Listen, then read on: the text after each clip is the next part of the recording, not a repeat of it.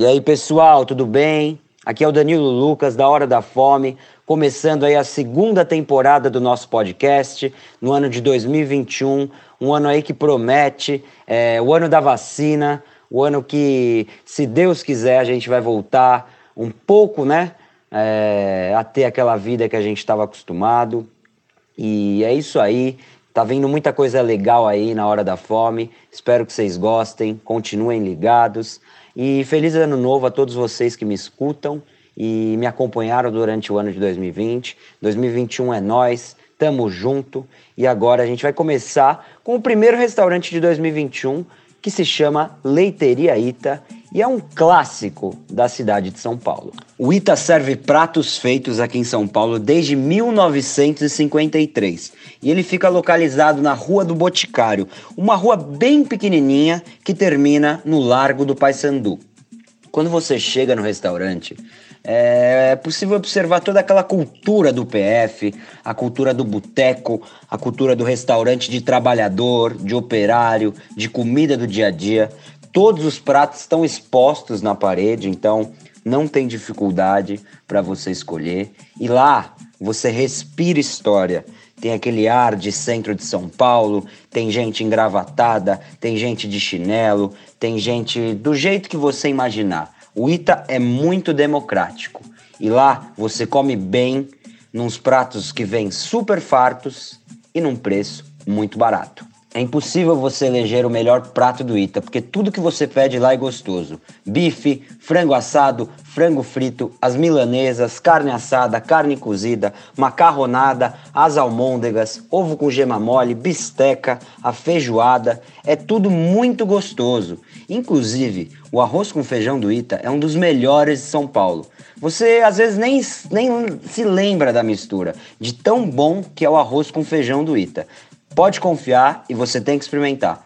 Como eu falei antes, desde 1953, o ITA é comandado pelos irmãos portugueses João Pedro Luiz e Luiz Nunes Pedro.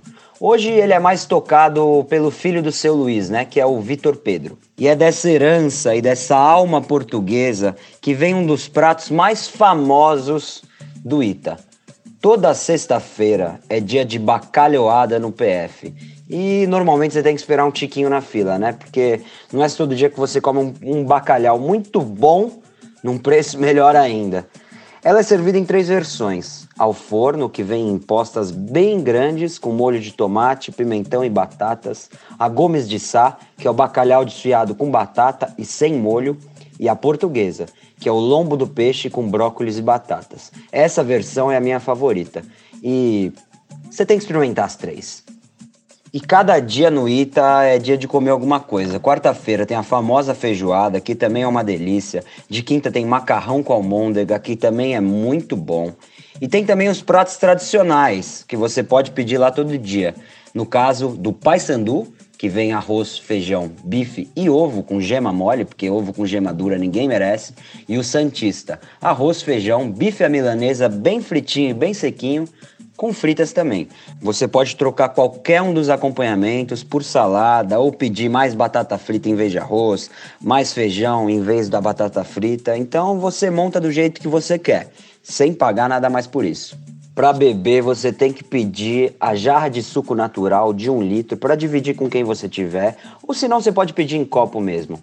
É muito bom, vem geladinho, combina super com as comidas do Ita. E olha, para sobremesa, você tem que guardar um espacinho no estômago, porque você vai comer o maravilhoso e o melhor pudim de leite condensado do Brasil. Eu nunca comi um pudim tão bom quanto o do Ita. Pode confiar que você vai gostar muito, você vai querer repetir e voltar para experimentar todos os pratos e para comer esse pudim de novo. E é isso aí. Esse foi o primeiro episódio de 2021 da Hora da Fome. A gente vai voltar com episódios todas as sextas-feiras, ao meio-dia.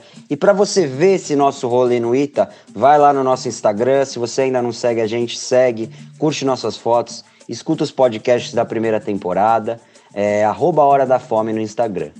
E para você que ficou com vontade de conhecer o Ita, vai lá, é na Rua do Boticário, número 31, é perto do metrô São Bento. Você ainda dá uma voltinha pelo centro de São Paulo, é super legal.